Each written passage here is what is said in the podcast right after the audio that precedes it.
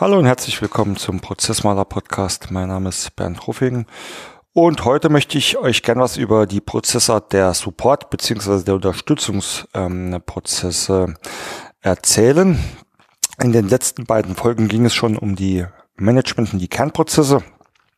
Wer neu einsteigt, auch hier nochmal einen kurzen Abholer.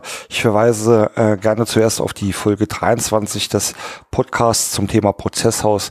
Dort erläutere ich sehr ausführlich, wie man ein Unternehmen mithilfe der Prozessarten strukturieren und organisieren kann und äh, warum das so wichtig ist. Ähm, hier nur der kleine Abholer. In den ja, 60er, 70er Jahren ähm, wurde das St. Gallener Managementmodell entwickelt und äh, da wurde empfohlen, die Prozesse doch in eine der drei Prozessarten Management, Kern oder Supportprozesse einzuteilen. Viele machen das auch schon. Äh, das sieht man dann auf Prozesslandkarten oder ähnlichen äh, Visualisierungen, Prozessmodellen. Ähm, oftmals ähm, ist das aber, also steckt da keine weitere Logik hinten. Hinten dran, das finde ich ähm, tatsächlicherweise schade, weil ich glaube, wenn man äh, da ein bisschen weiter schaut, kann man äh, da auch noch viel mehr Nutzen äh, daraus ableiten, vor allem wenn es darum geht, wie ich denn die jeweiligen Prozesse dann managen möchte, also ähm, welche Anforderungen ich an die Dokumentation, an die Optimierung, an die Weiterentwicklung etc. hier setze. Ja, die Support, man nennt sie manchmal auch Unterstützungsprozesse, es gibt mit Sicherheit auch noch äh, andere Namen, äh, sind ähm, eigentlich dadurch gekennzeichnet, dass sie Prozesse und Themen umfassen, die dafür da sind, äh, das komplette Unternehmen zu unterstützen äh, bei ihren Arbeiten, Aktivitäten etc. Ähm, Im Gegensatz zu den Kernprozessen sind sie eigentlich dadurch gekennzeichnet, dass sie keinen direkten Wert im Sinne äh, der Kundenorientierung oder der im Sinne der Kundenwertschöpfung ähm, erzielen.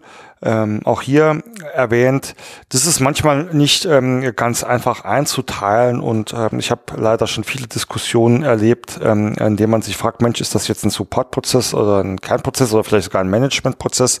Da kann ich nur dazu sagen, ähm, es ist für den Anfang ähm, erstmal egal. Das Wichtigste ist, äh, dass er überhaupt ähm, erfasst wird, dass überhaupt Transparenz äh, besteht. Oftmals fällt dann später die Einordnung auch leichter.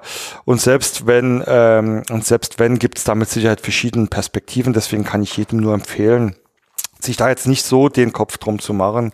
Zum anderen muss man auch immer wieder erwähnen, äh, nur weil ein äh, Prozess jetzt in den Kernprozesse oder in den Managementprozessen steht, bedeutet das nicht, dass er wichtiger ist als irgendeinen anderen Prozess. Ja, also ähm, das Unternehmen ist ein, ein großes Gebilde aus sehr, sehr vielen Zahnrädern und äh, die müssen alle funktionieren, egal ob sie Support oder äh, Management oder Kernprozesse heißen. Ja, das heißt, das ist kein äh, Hintergrund über die Wichtigkeit.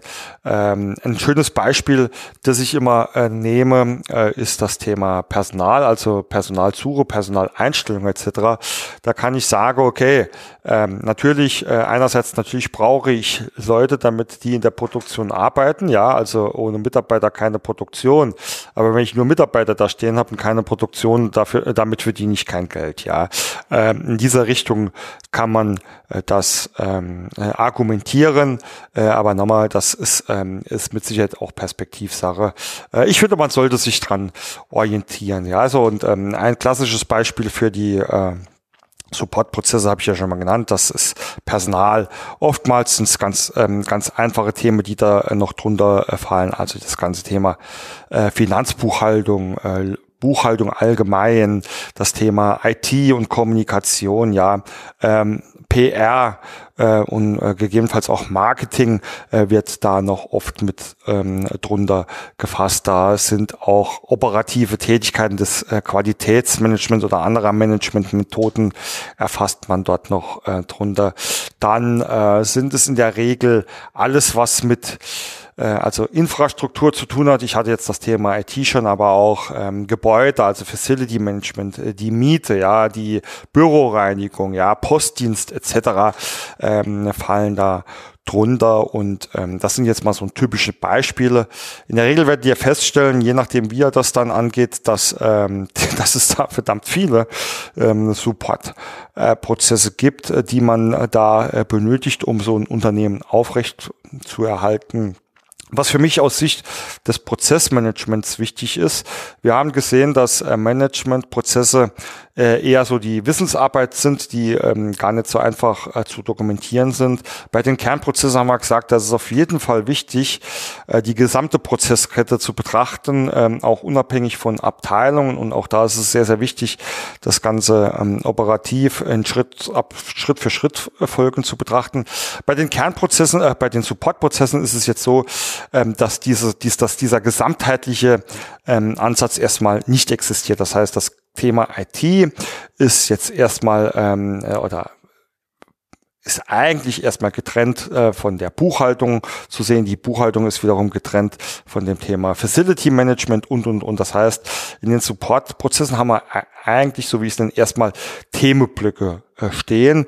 Und diese Themenblöcke kann man dann auch aus meiner Sicht erstmal einzeln betrachten. Das heißt, wenn ich jetzt hier anfange, mir über Buchhaltung Gedanken zu machen, dann wird wäre der nächste Schritt zu sagen, okay, wir haben hier die Anlagenbuchhaltung, die Kreditorenbuchhaltung, die Debitorenbuchhaltung und sich dann ähm, weiter ähm, runterarbeiten, um die Prozesse entsprechend zu dokumentieren. Genau an dieser Stelle muss man sich dann auch überlegen, also wenn man da auf der operativen Ebene angekommen ist, ähm, wie man das angehen möchte.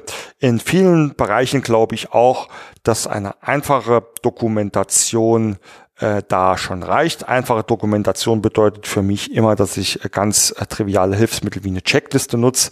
Also als Beispiel, wenn ich ähm, bei einem Mitarbeiter-Onboardingsprozess äh, wissen will, was ich denn alles vorbereiten muss, wenn ein neuer Mitarbeiter kommt, dann macht es aus meiner Sicht hier keinen Sinn, äh, irgendwelche Prozessmodelle oder äh, großtrabende Prozessbeschreibung zu nutzen.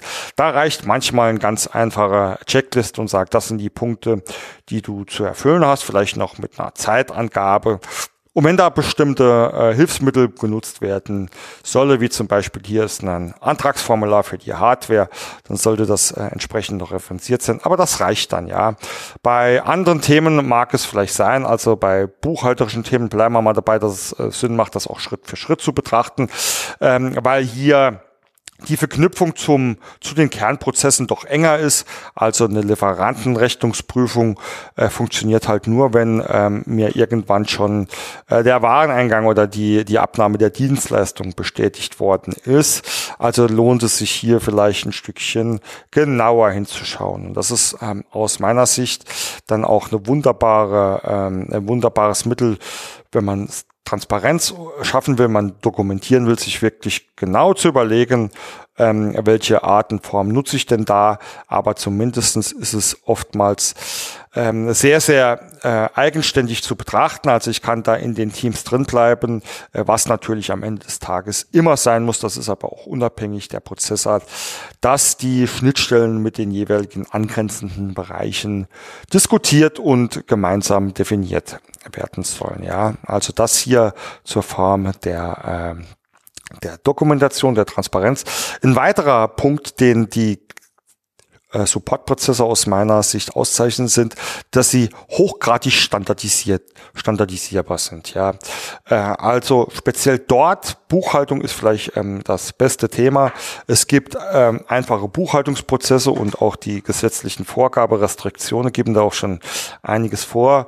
Da ist es oftmals gar nicht so, dass es da so viel Spielraum gibt. Ja, und ähm, deswegen ist immer meine Empfehlung in den Supportprozessen: Versucht euch so nah wie möglich am Standard zu halten. Ähm, das ist nämlich genau der Punkt, wo viele super individuelle äh, Abläufe oder Lösungen oder Tools haben, was aus meiner Sicht absolut gar nicht notwendig ist und hier unnötig mehr Komplexität mit reinbringen. Also wenn ihr eure Supportprozesse betrachtet, fragt euch immer, gibt es hier einen Standard? Wie sieht der Standard aus?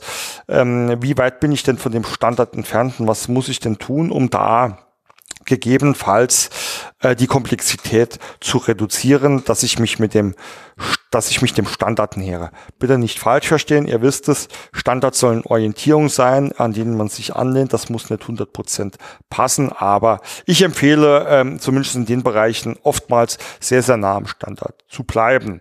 Und genau dieser Fakt ist wiederum, ähm, oder genau dieser Umstand ist wiederum ähm, eine Möglichkeit, weil ich glaube, dass sehr, sehr viele Supportprozesse leicht ähm, outgesourced werden können. Also auch hier ist Buchhaltung ein klassisches Beispiel. Äh, Buchhaltung gibt es Experte, die können das. Da muss man sich überlegen, will ich das bei mir intern machen? Will ich diese Ressourcen aufbauen? Habe ich die überhaupt? Oder ist es einfacher, die nach außen zu geben? Äh, andere Themen sind IT, also nicht jedes äh, Unternehmen oder auch gerade Selbstständige vielleicht sind nicht in der Lage, ähm, oder nicht in der Situation, dass sie eigene IT-Mitarbeiter brauchen. Solche Themen sind nach außen, na, sind gut nach außen zu geben, wenn man ein klares Bild darüber hat, ähm, was man damit tun möchte. Und das sind für mich so die wichtigsten Faktoren, die die Supportprozesse ausmacht. Ich wiederhole sie nochmal ganz kurz. Also erstens, sie stellen oft sehr, sehr ähm, abgegrenzte eigenständige Prozessthemen, ähm, Aufgabenbündel dar, können auf dieser Basis da auch, dann auch bewertet werden, wie ich sie denn dokumentieren will, ob eine einfache Checkliste reicht oder ob ich vielleicht eine etwas ausführlichere Prozessbeschreibung ähm, erstellen möchte. Sie sind hochgradig standardisierbar in vielen Fällen und das sollte man auch anstreben. Und je nach Unternehmensgröße oder auch nach dem Fokus ähm, sind das die Prozesse, die man äh, sehr, sehr gut auslagern kann. So äh, viel zum Thema Supportprozesse. Ihr wisst, auf der ähm, Webseite äh, prozessmaler.de findet ihr alle Kontaktmöglichkeiten mit mir. Ich äh, freue mich immer über Feedback oder auch zu erfahren, wie ihr das, Themen, äh, das Thema der Prozessarten angeht und äh, wie ihr diese definiert. Also scheut euch nicht und ähm, kontaktiert mich gerne. Ansonsten bedanke ich mich bei euch fürs Zuhören. Ich wünsche euch viel Spaß und Erfolg bei eurer Prozess- und Prozessarbeit. Bis zum nächsten Mal, Bernd.